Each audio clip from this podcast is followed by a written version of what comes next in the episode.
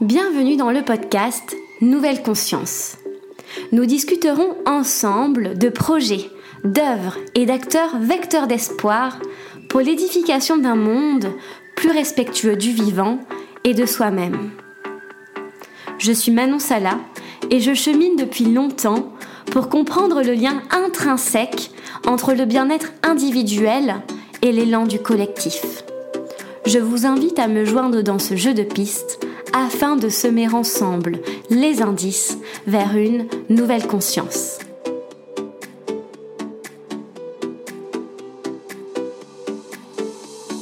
Aujourd'hui, je reçois Pia Benguigui au micro de Nouvelle Conscience. Pia Benguigui est la présidente du réseau étudiant pour une société écologique et solidaire, le RESES. Créé en 2007, le RESES est une association nationale qui regroupe près de 150 associations locales engagées autour des thématiques environnementales et solidaires. À travers son expertise et ses outils de vulgarisation, le RESES fournit les clés de compréhension nécessaires aux enjeux climatiques et environnementaux du XXIe siècle sans pour autant diminuer l'impact de l'engagement individuel, PIA souligne ici la nécessaire action globale pour faire face à l'inaction des pouvoirs publics et des acteurs internationaux. J'espère que cet échange vous donnera envie d'agir et pourquoi pas de rejoindre le RESES pour construire ensemble une nouvelle conscience vers une compréhension systémique des enjeux du réchauffement climatique et de la crise planétaire que nous traversons. Je vous souhaite une très bonne écoute.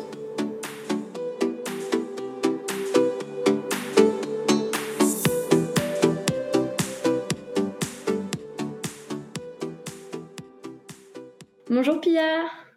Bonjour. Comment vas-tu en ce lundi matin? Ça va bien, un peu fatiguée euh, de mon semestre, mais ça va très bien dans l'ensemble. Oui, ben oui, c'est là on enregistre, on est en début décembre, donc j'imagine que c'est euh, la dernière ligne droite avant euh, les vacances avec tous les examens. C'est ça, exactement. Ouais, je comprends. Bon bah merci en tout cas d'être parmi nous, puisque voilà tu as une double casquette à la fois en tant qu'étudiante à Sciences Po Paris et puis aussi euh, présidente euh, du RESES. Et euh, c'est ça dont on va parler aujourd'hui. voilà, donc de cette association dont le nom a changé récemment, c'était en mai, en mai dernier. donc le réseau pour une société écologique et solidaire, qui regroupe 140 associations dans 120 établissements à travers la France, dans 45 villes en France aussi. Donc voilà, une, organisation assez assez étendue, vraiment considérable. Est-ce que pour commencer, tu pourrais nous, euh, expliquer quelle est la vision de l'écologie portée par l'association, s'il te plaît? Euh, oui, bien sûr. Donc au RESES, le réseau étudiant pour une société écologique et solidaire, on essaye de porter une vision ambitieuse de l'écologie et transformatrice de nos sociétés, qui vise aussi à dépasser juste la notion de sensibilisation ou euh, de gestes individuels. Et donc, on veut viser un modèle de société qui soit plus sobre, qui soit compatible avec les limites planétaires et surtout qui prenne aussi en compte les enjeux de démocratie, de solidarité et de euh, justice sociale.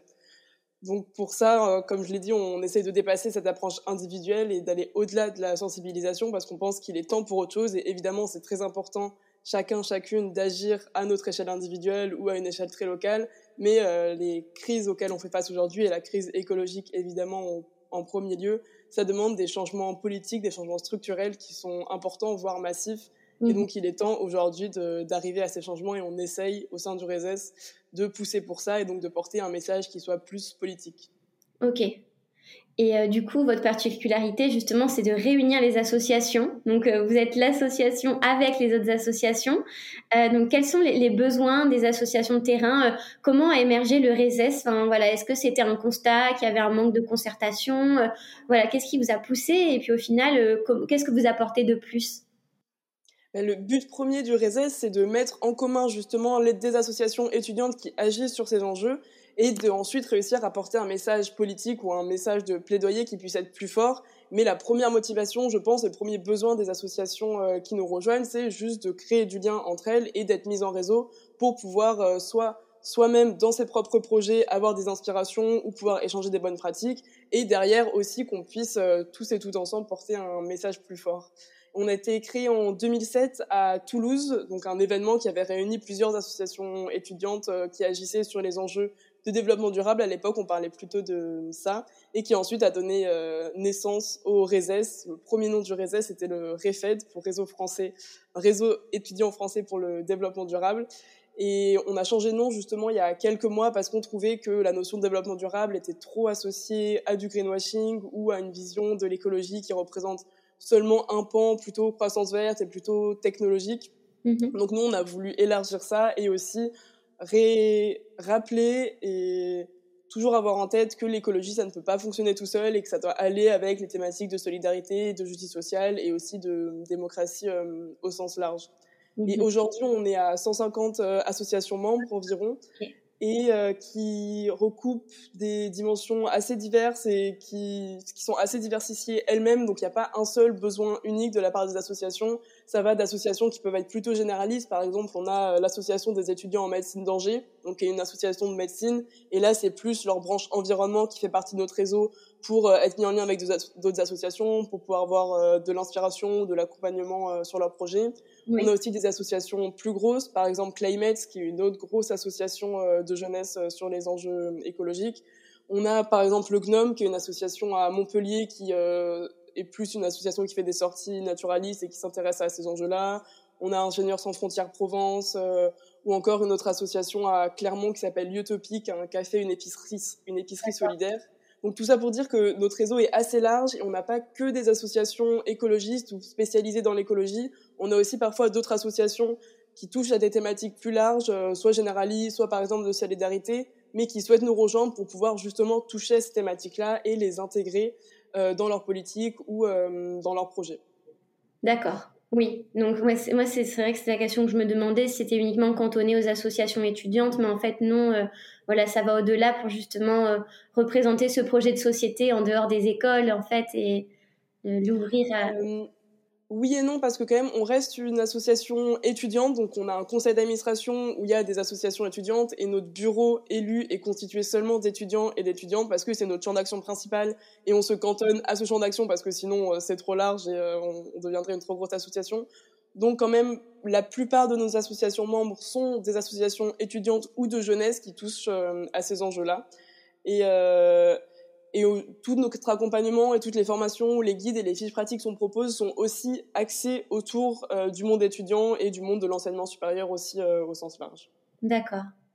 Et donc, euh, pour vous rejoindre, comment on fait? On, vous contacte directement et, ensuite vous nous insérez dans le réseau et j'imagine qu'il y a une boucle et vous mettez à disposition des outils et des moments, des événements, c'est ça? C'est ça. Pour nous rejoindre, il suffit d'adhérer à l'association. C'est sur le site internet. L'adhésion est à prix libre et c'est réservé aux associations étudiantes ou aux associations qui touchent aux thématiques de jeunesse. Si vous avez un doute sur est-ce que vous rentrez ou pas dans la catégorie, vous pouvez bien sûr euh, nous contacter. Et ensuite, une fois que vous êtes membre du réseau, euh, la première implication, c'est que vous participez à la vie du réseau, notamment à notre assemblée générale qu'on fait une fois par an en mai. On organise des grandes rencontres euh, nationales avec plein d'étudiants et d'associations étudiantes. On propose en même temps des conférences, des ateliers, euh, des disques soupes ou des choses comme ça.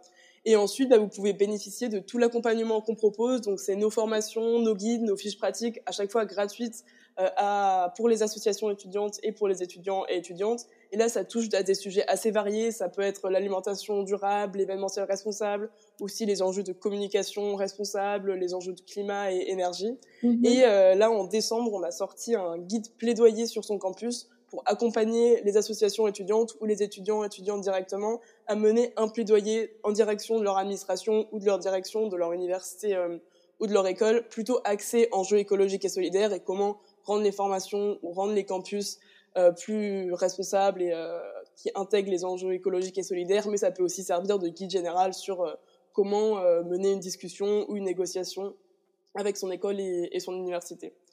Et ensuite, les associations membres bénéficient aussi de notre accompagnement au local sur leurs projets ou qu'elles souhaitent avoir ou sur diverses dimensions de leur association. Ça peut être des partenariats financiers ou des partenariats de communication. On peut aider là-dessus. Et on fait aussi de l'animation de réseau, c'est-à-dire qu'on propose aux associations de se rencontrer, euh, surtout dans nos villes antennes. Aujourd'hui, on a six villes antennes euh, en France.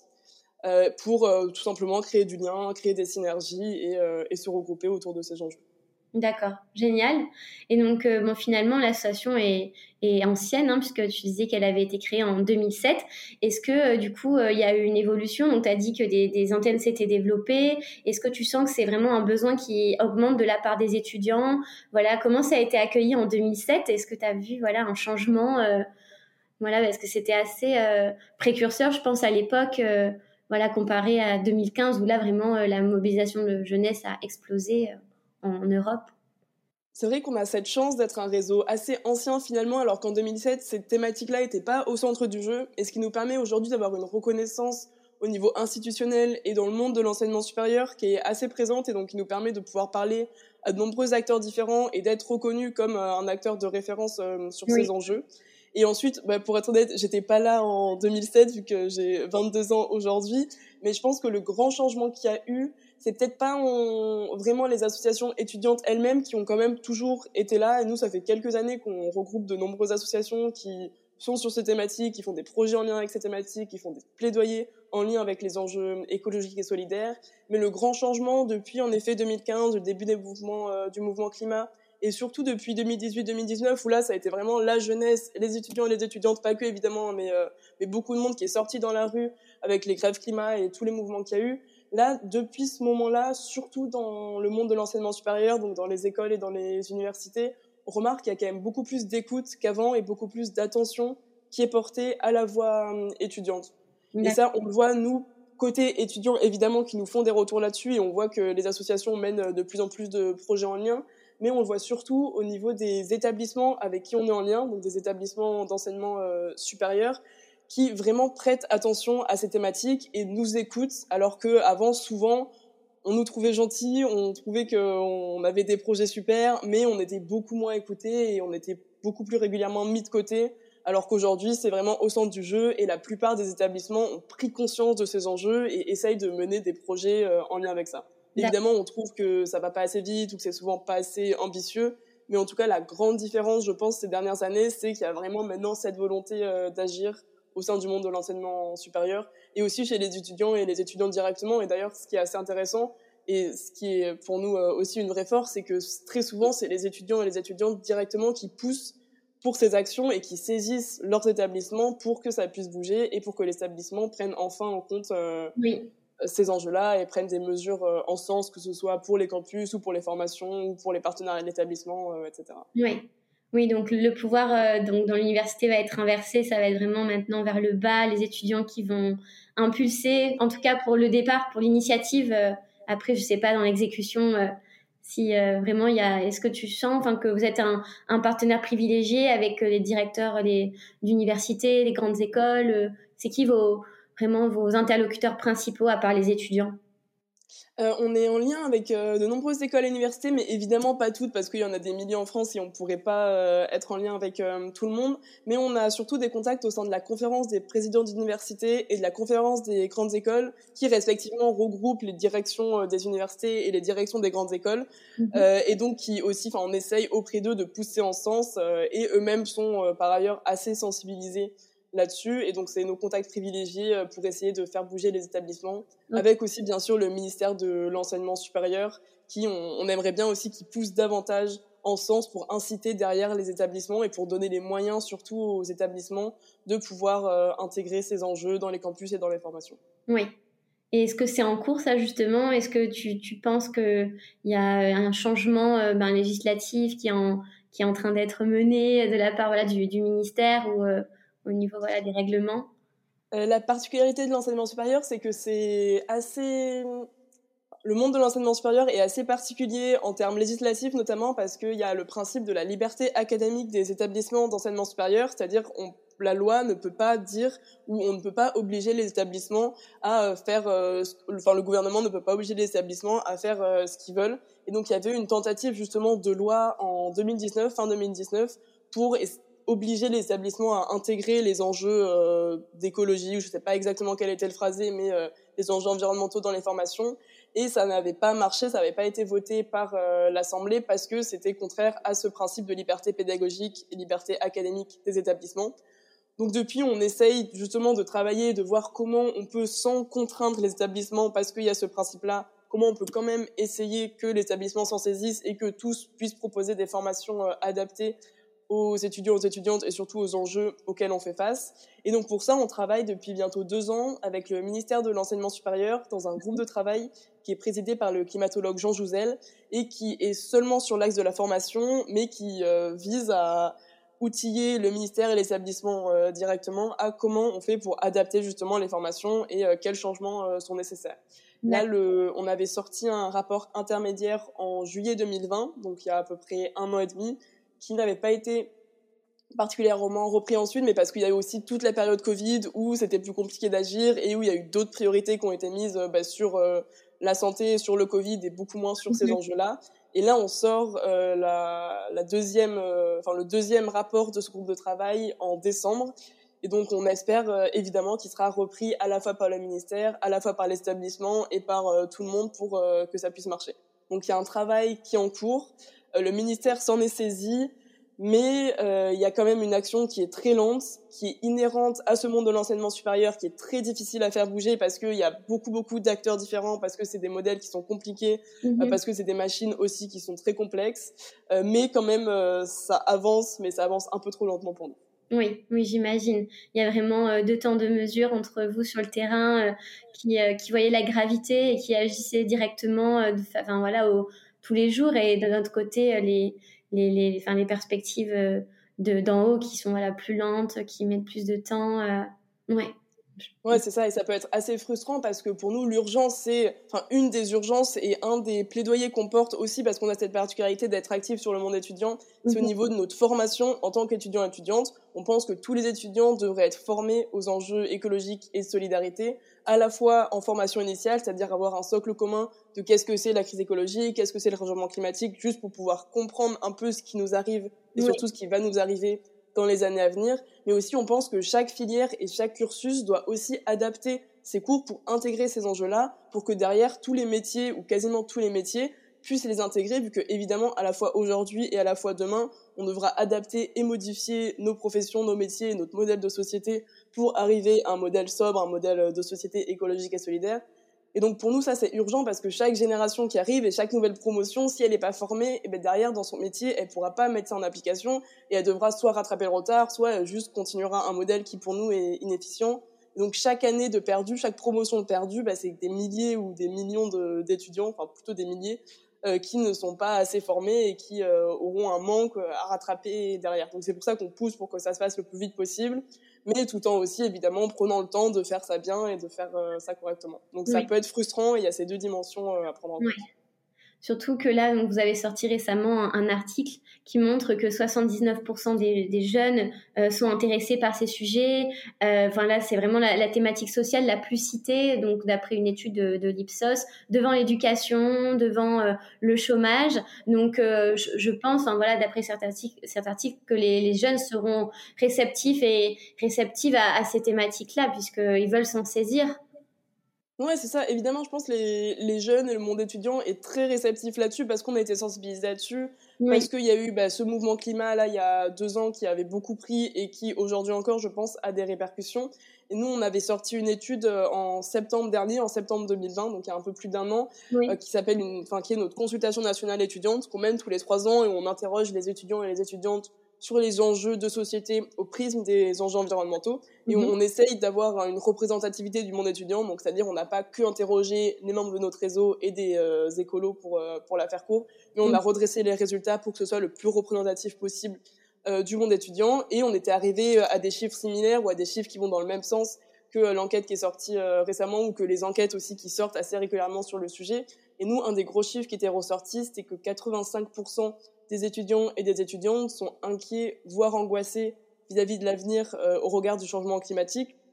Donc oui, ça montre que c'est bien une inquiétude générationnelle qui est aussi partagée, je pense, par beaucoup de personnes euh, jeunes ou pas jeunes, mais chez les étudiants et les étudiantes, c'est particulièrement présent et c'est une inquiétude qui est qui, je pense, fait partie de nous pour beaucoup. Il y a la thématique de l'éco-anxiété aussi ces dernières années qui euh, ressort beaucoup parce que c'est un, un, vrai fait que, évidemment, qu'on est extrêmement inquiet euh, pour notre futur au vu de, de, ce qui nous arrive dessus et au vu de l'inaction aussi euh, des gouvernements derrière. Oui. Et euh, quelles sont les différentes modalités d'action Puisque j'avais regardé les chiffres euh, d'engagement dans des euh, dans des organisations donc de protection de l'environnement ou écologique, et j'avais été assez surprise de voir qu'il y avait uniquement voilà 10% des 18-25 ans selon une étude publiée par Opinionway. Donc peut-être qu'il faut penser que les jeunes s'engagent autrement que uniquement en rejoignant des mouvements écologistes. Enfin, qu'est-ce que vous vous voyez sur le terrain en fait? Oui, c'est ça. Bien sûr que y a les, les, associations écologistes sont pas la seule manière de s'engager et, et, heureusement qu'il y a aussi plein d'autres formes de mobilisation. Il y a déjà l'approche individuelle. Pour moi, c'est pas suffisant, mais déjà juste faire des gestes individuels, c'est évidemment une forme d'engagement et tout le monde n'a pas le temps, n'a pas les moyens, n'a pas l'énergie pour s'engager dans ces mouvements et pour moi, c'est normal que tout le monde euh, ne soit pas engagé. Mais après, dans les freins, bah, ce qui ressort de cette euh, consultation nationale étudiante qu'on a sortie il y a un peu plus euh, d'un an en termes de consommation, déjà, le premier frein à consommer de manière plus responsable, de manière éthique, c'est le prix. Et évidemment, parce que c'est un public étudiant, donc c'est normal que ça ressorte, mais de manière générale, évidemment que, que le prix, ça peut être un obstacle aussi, le manque d'alternatives, parce que on est toujours dans un système où ça coûte plus cher de consommer plus responsable, de consommer bio, de consommer euh, de manière écologique, disons. Et ça, évidemment, ça va pas. Et c'est là, nous, où on essaye de toujours lier enjeux environnementaux et enjeux sociaux, aussi pour pas culpabiliser mhm. les gens parce qu'ils consomment euh, de manière non responsable. C'est aussi parce que le système est profondément dysfonctionnel, parce que sinon, on n'aurait pas à payer plus cher pour quelque chose euh, finalement de mieux. Voilà. C'est clair. Et aussi, pour moi, un des freins euh, à ça, ben, c'est la formation, et ça revient à ce que je disais. Il y a beaucoup d'étudiants aujourd'hui qui sont sensibilisés là-dessus, ça c'est sûr. Je pense qu'on est une génération mhm. qui est née là-dedans, et donc on est très sensible mais il y a toujours un manque de formation sur ce que c'est exactement, quels vont être les impacts exacts de ça, et tant qu'on n'est pas suffisamment formé là-dessus, c'est aussi dur euh, de s'engager et de prendre pleinement conscience euh, de ce qui nous arrive. Et donc là encore, c'est pour ça qu'on porte un plaidoyer fort sur les enjeux de formation, parce que tant qu'on n'est pas formé là-dessus, on peut pas, je pense, prendre tous et toutes pleinement conscience de ça, et très souvent, c'est à nous d'aller chercher les informations à droite à gauche, de se renseigner, et ça, tout le monde n'a pas l'énergie, n'a pas le temps, n'a parfois pas l'occasion de le faire. Moi, par exemple, c'est surtout via des amis, via des connaissances, via des conférences que j'ai pris vraiment conscience de ces enjeux, que j'ai eu ma bascule écologique. Mais il y a plein de personnes pour qui ça n'arrive pas parce que si ça fait pas vraiment partie de nos cursus, c'est pas normal que ce soit à nous tout seuls d'aller chercher euh, l'information directement. Donc je pense aussi si les étudiants, les étudiantes et euh, de manière générale évidemment euh, tous les citoyens, citoyennes étaient davantage formés sur ces questions, ça pourrait faciliter l'engagement à la fois personnel, associatif, politique, etc. Oui, oui, oui, d'ailleurs, bon, c'est ce que vous faites dans toutes vos communications. Vous proposez à la fois des, des actions concrètes, par exemple le, tri des, euh, du matériel électronique, et à côté, voilà, euh, à côté de ces actions, il y aura des informations pour expliquer la portée de ces actions. Donc les deux sont, sont solidarisés. Vous mettez en contexte en fait la portée de chaque action, et donc vous fournissez les infos directement aussi. Ouais, c'est ça. Mais on essaye aussi de trouver un équilibre entre quand même évidemment parler des gestes individuels parce que c'est des choses qui ne feront pas la différence à l'échelle globale, mais qui quand même peuvent faire une petite différence et qui aussi incitent à l'action. Et c'est toujours mieux d'agir que de rien faire parce que parfois on peut être juste totalement déprimé si on se retrouve face à ça et, et qu'on sait pas du tout comment faire. Mhm. Donc évidemment qu'il y a des bonnes pratiques euh, et des gestes individuels qu'on met en avant et qu'on invite euh, tout le monde à faire mais tout en c'est ça, tout en essayant de pas dire non plus c'est de votre faute si tout ça arrive. Non, pas du tout. Genre c'est un problème bien plus global et euh, c'est pas juste nous qui, aurons la solution au problème. Donc euh, c'est souvent un équilibre à trouver, je trouve, entre sensibiliser, inciter à faire des gestes citoyens, inciter à s'impliquer euh, individuellement, mais aussi appeler à une action politique plus forte. Oui, oui, oui. Et euh, vous parlez souvent de vivant. Je l'ai vu euh, plusieurs fois dans, dans vos rapports. Euh, qu'est-ce qui se cache derrière ce mot Le vivant, c'est quoi pour vous? Donc, c'est différent de l'écologie. Est-ce que c'est l'écologie du vivant, l'écologie pour le vivant? Voilà, c'est quoi ce terme et, et comment ben, l'enseignement supérieur pourrait aussi nous, nous sensibiliser à ce terme un peu plus global, encore plus global? Je pense que le vivant, c'est tout ce qui nous entoure, tout ce qui nous regroupe. Après, on n'a pas vraiment de champ sémantique très défini, donc on essaie aussi de varier parfois les manières dont on parle pour euh, pouvoir euh, toucher le plus de monde euh, possible. Mais en effet, le vivant, je trouve que ça a une dimension plus politique d'en parler, non plus poétique aussi, à la fois politique et à la fois poétique, dans le sens où c'est pas juste nous humains dans ce monde-là ou juste une vision parfois qui est capitaliste de l'écologie, mais là c'est essayer aussi d'élargir notre vision, d'élargir un peu ce qu'on fait, ce qu'on pense, pour plus se resituer, nous, au milieu d'autres choses et essayer de d'inclure d'autres dimensions et de, de réfléchir peut-être plus poétiquement aussi à ces questions. Oui, d'accord.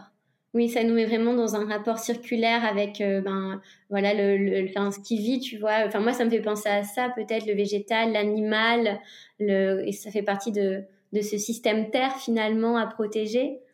Est-ce que peut-être c'est ça aussi? Oui, je pense que c'est ça. Et, et c'est vrai que mais là, pareil, on, parfois, enfin, on, on, a souvent un discours très terre à terre en parlant des formations, en parlant par exemple de l'alimentation et, et des enjeux qui sont très concrets, qui nous concernent directement. Mais je pense qu'il faut pas oublier que c'est aussi une lutte plus large et c'est des enjeux qui parfois nous dépassent euh, largement et parler parfois de vivant, en effet, ça peut servir à nous rappeler que euh, on fait partie d'un écosystème beaucoup plus large et qu'il n'y a pas juste euh, nous étudiants, il n'y a pas juste le monde de l'enseignement supérieur, il n'y a pas juste la France, mais c'est quelque chose de plus large qui inclut le végétal, qui inclut le monde animal et qui inclut euh, tout l'écosystème et toute la Terre et tout l'univers même. oui, le, micro et le macro. ouais, ben c'est vraiment magnifique et j'aimerais espérer que justement on soit pas les seuls à penser ça.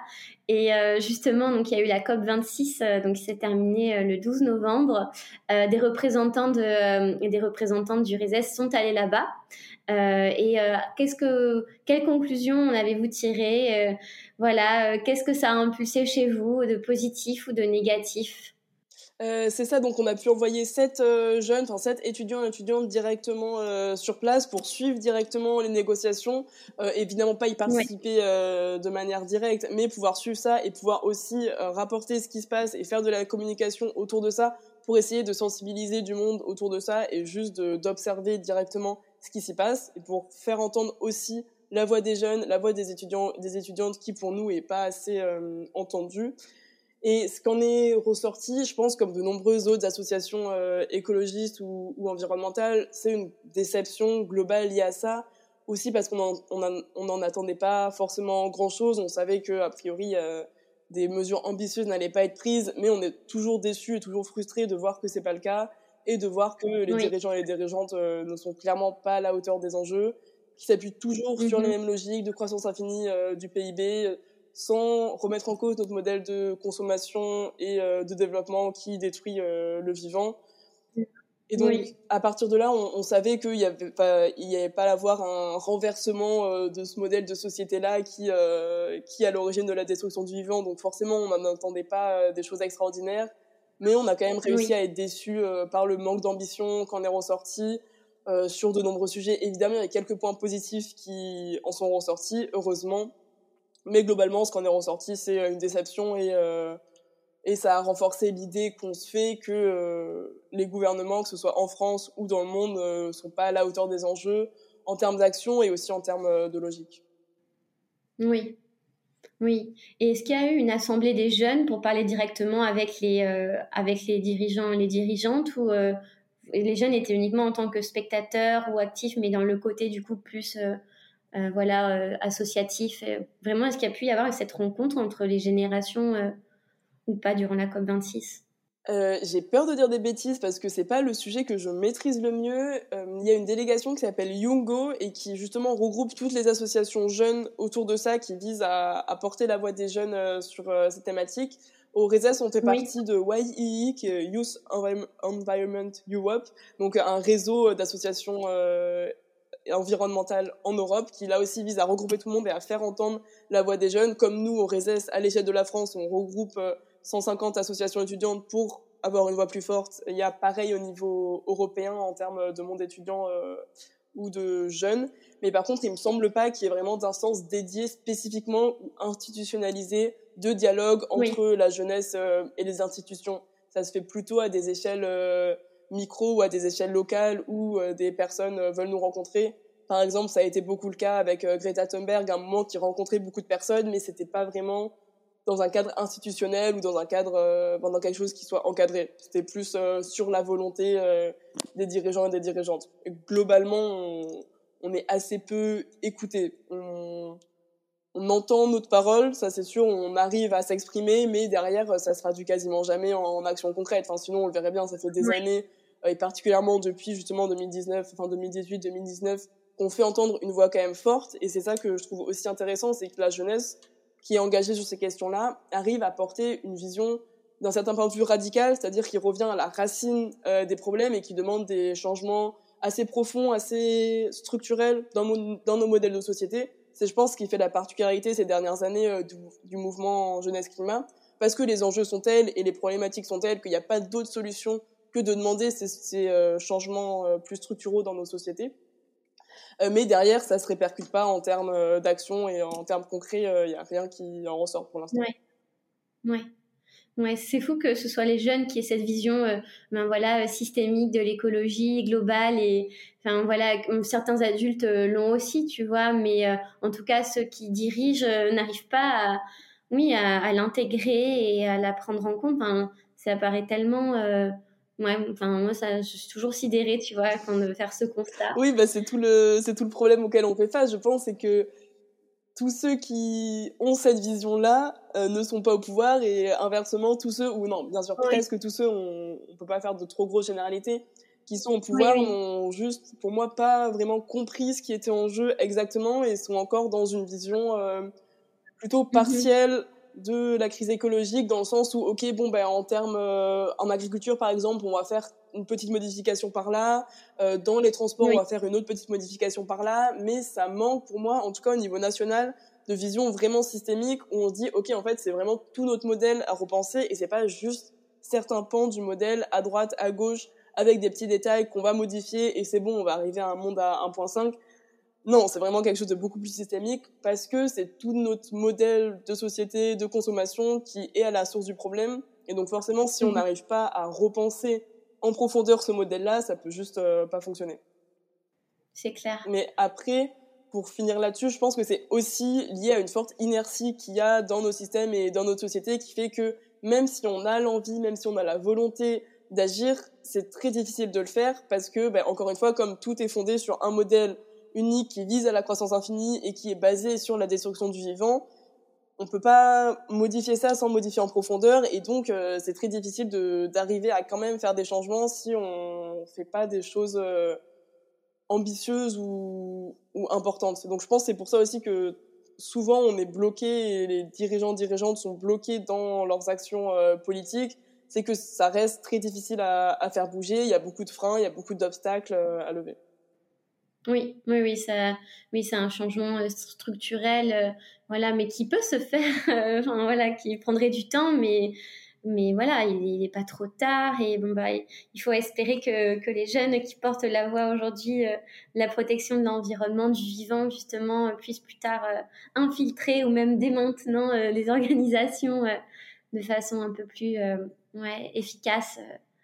Non, bien sûr, mais là, encore une fois, tant qu'on n'est pas assez formé là-dessus, ça sera difficile et euh, c'est pour ça qu'il est aussi urgent de former euh, les jeunes et les futurs euh, professionnels, les futurs citoyens citoyennes aussi tout simplement sur ça, pour qu'on puisse derrière agir.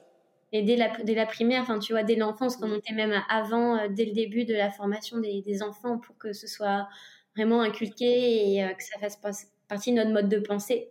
Ouais, ben oui, je, suis tout à fait d'accord avec toi.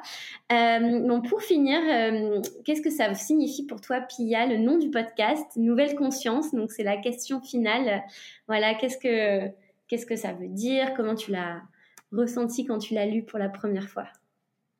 Mais pour moi, justement, nouvelle conscience, ça peut faire écho à cette dimension assez structurelle de l'écologie qui, pour moi, est, est, fondamentale ou en tout cas est au cœur euh, de mon engagement de se dire c'est pas juste un changement à droite ou à gauche qui va faire la différence, c'est pas juste nos gestes individuels qui vont changer, mais c'est plus un nouveau modèle de société, peut-être une nouvelle conscience, même si là c'est une dimension peut-être un peu plus personnelle ou, ou plus psychologique, je sais pas si c'est le bon terme qu'on met en avant, mais qui, qui a aussi toute son importance. Euh, et donc c'est ça, c'est cette nouvelle conscience, je pense, à, avoir euh, à la fois du vivant, à la fois de nos sociétés et de, du monde euh, qui nous entoure pour euh, pouvoir arriver à, à, ces changements. Et j'ai l'impression, c'est justement en faisant des podcasts, en faisant des livres, des films, des conférences et en sensibilisant, en parlant de ces enjeux, c'est comme ça qu'on peut peut-être créer cette nouvelle conscience et semer des graines un peu chez tout le monde qui font que petit à petit on arrive aussi à transformer les imaginaires et c'est peut-être ça aussi qui ressort de Nouvelle Conscience, c'est toute, toute la thématique des récits, des imaginaires, qui est parfois mise de côté, mais qui a aussi toute son importance parce que c'est pas euh, juste en faisant des actions très concrètes ou très techniques qu'on va arriver à, à des changements, mais c'est aussi tout un modèle de société à repenser et à changer. Et, et c'est en passant par une nouvelle conscience et par des nouvelles logiques de pensée, de réflexion, de mode de vie qu'on peut pour moi arriver à faire la différence et aussi à embarquer euh, tout le monde là-dedans parce qu'on ne peut pas faire de transition écologique et on ne peut pas faire de changement de nos modèles de société si euh, les gens sont contre et si on ne suit pas. Donc euh, c'est aussi toute cette dimension, moi, que je vois derrière Nouvelle Conscience. D'accord, merci. Super. Et ben, pour vous suivre, on, on, peut vous retrouver du coup sur votre page euh, Instagram, sur votre site internet qui est très bien fait, sur LinkedIn, sur Facebook, sur Twitter, et vous écrire si vous voulez rejoindre le réseau, euh, voilà, et euh, voilà, et être accompagné par par Pia et toute son équipe. C'est ça. Ben merci beaucoup Manon. Merci à toi.